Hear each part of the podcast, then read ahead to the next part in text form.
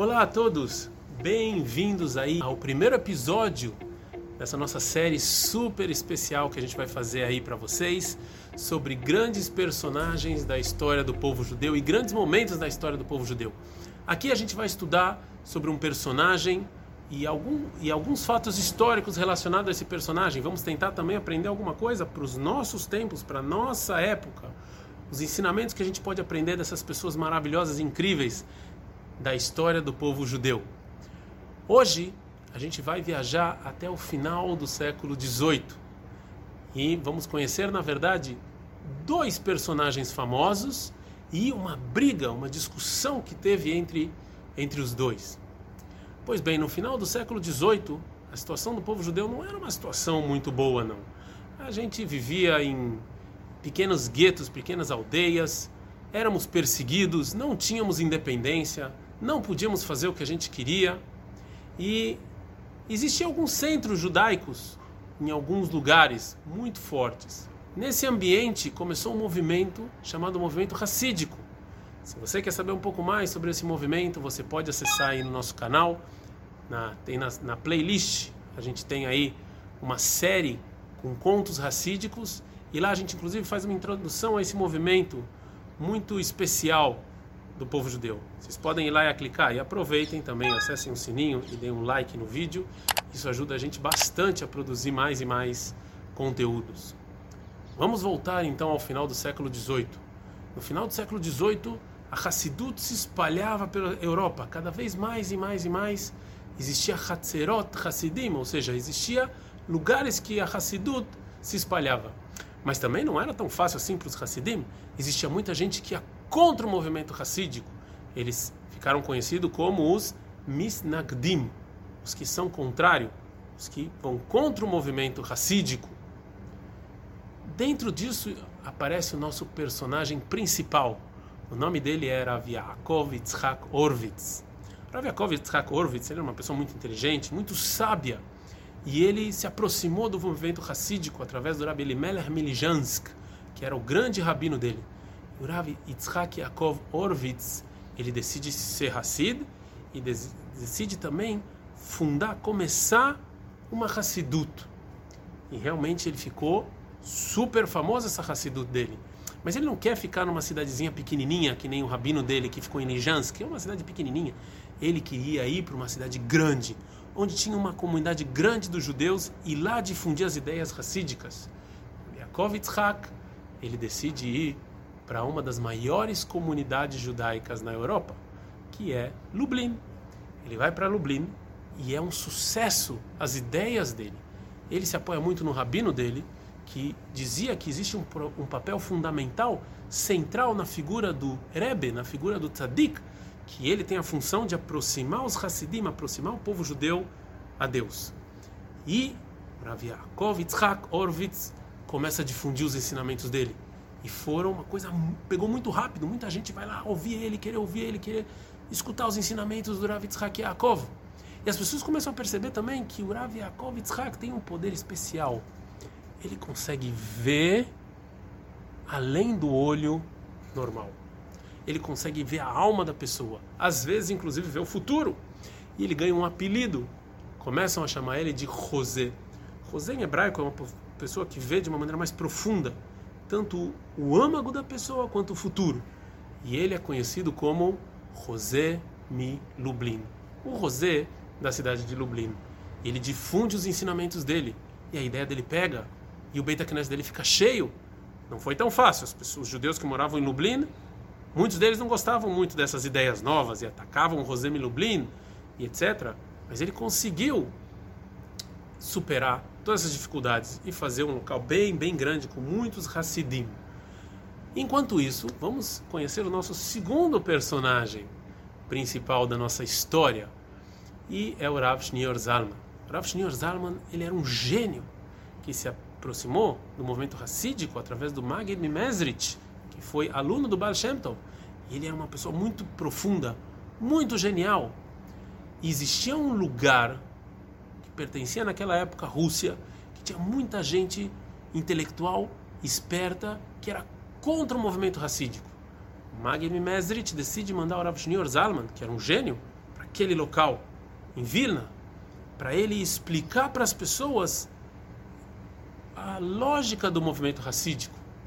E ele vai, e ele tenta explicar. Também ele faz um certo sucesso em Vilna, mas ao contrário do José, ele tem uma, um contra muito maior, as pessoas vão muito mais contra ele. Inclusive, ele acaba na cadeia. A gente vai falar sobre isso talvez em outro episódio. Se vocês quiserem, deixem aí nos comentários. A gente faz um episódio especial sobre isso, a ida do Rav Shneur Zalman para a cadeia. E ele começa a brigar por seu lugar. E ele também fica muito famoso. As pessoas viajavam do mundo inteiro para conhecer ele, para receber uma brachá dele.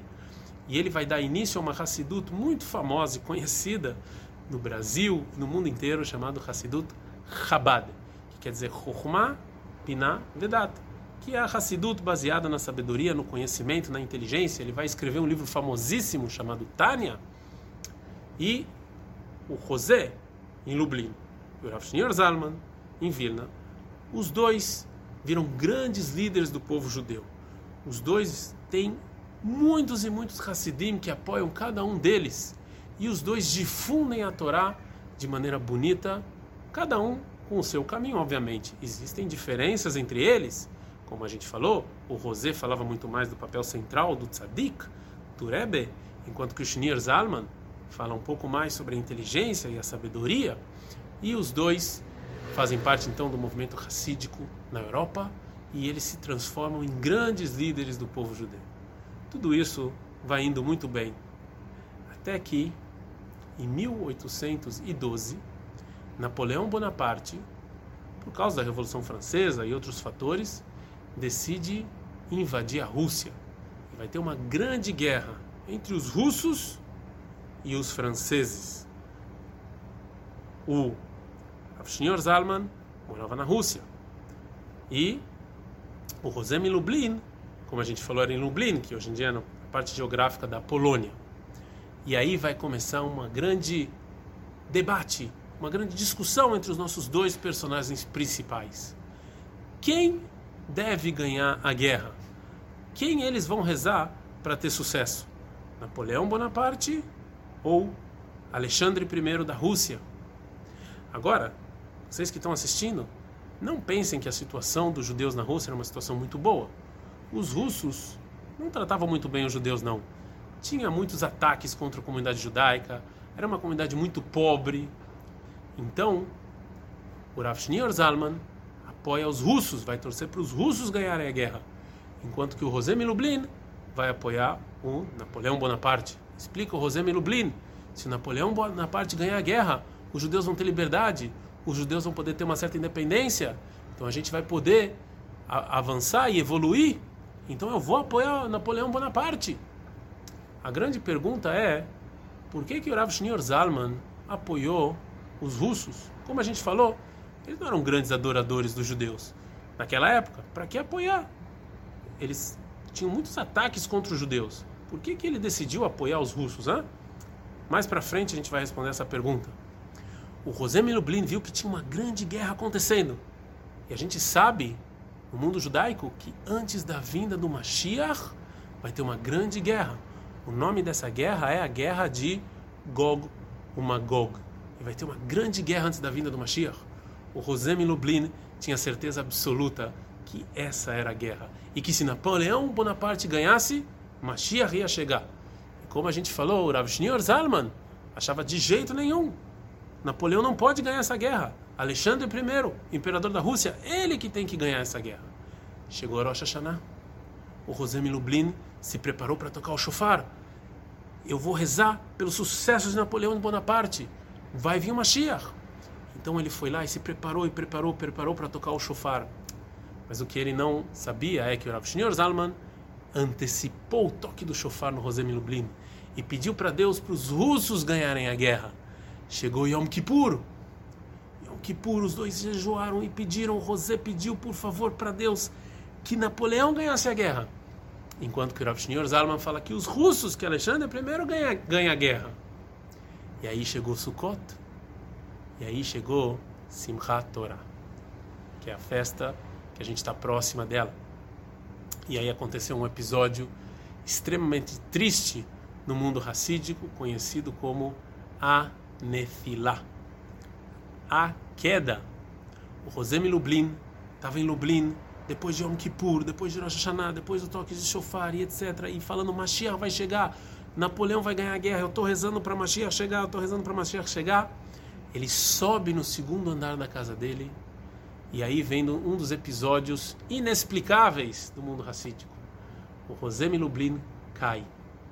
Ele cai e por isso que esse episódio é conhecido como Anefilá, a queda.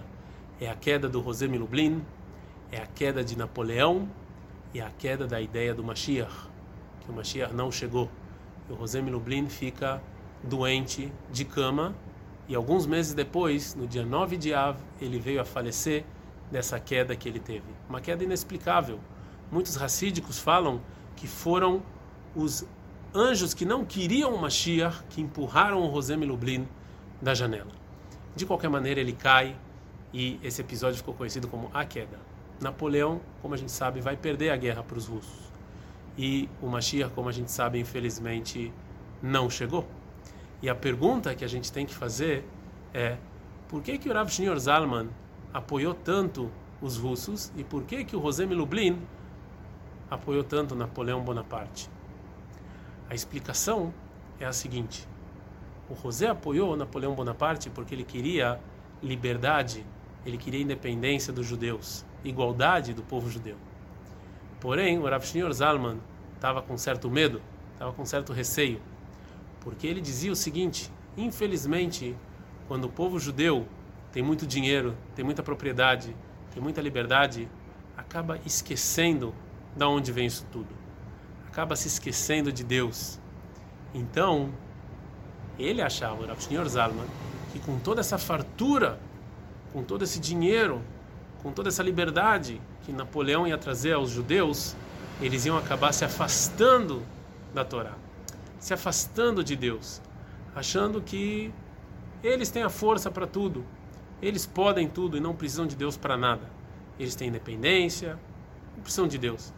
Então ele queria muito que Alexandre I, imperador russo, ganhasse a guerra, para os judeus não terem essa fartura toda, porque fartura ela é boa, mas ela pode trazer também algo ruim, que é judeu, esse, esse orgulho que a pessoa tem de achar que tudo vem dele.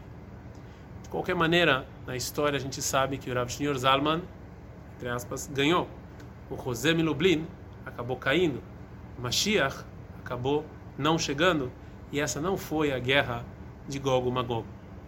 Mas pergunta para vocês, aí que estão nos assistindo, qual dos dois tinham razão? É melhor a gente ter independência e fartura? Ou independência e fartura também trazem problemas, como orgulho, o nosso afastamento da moral e da ética? O que vocês acham? Qual dos dois tinha razão? O Rav Shneur Zalman ou o José Milublin? Deixa aí nos seus comentários. Eu espero que vocês tenham gostado e vamos aí, se Deus quiser, gravar mais uma história sobre grandes personagens da história do povo judeu. Um grande abraço.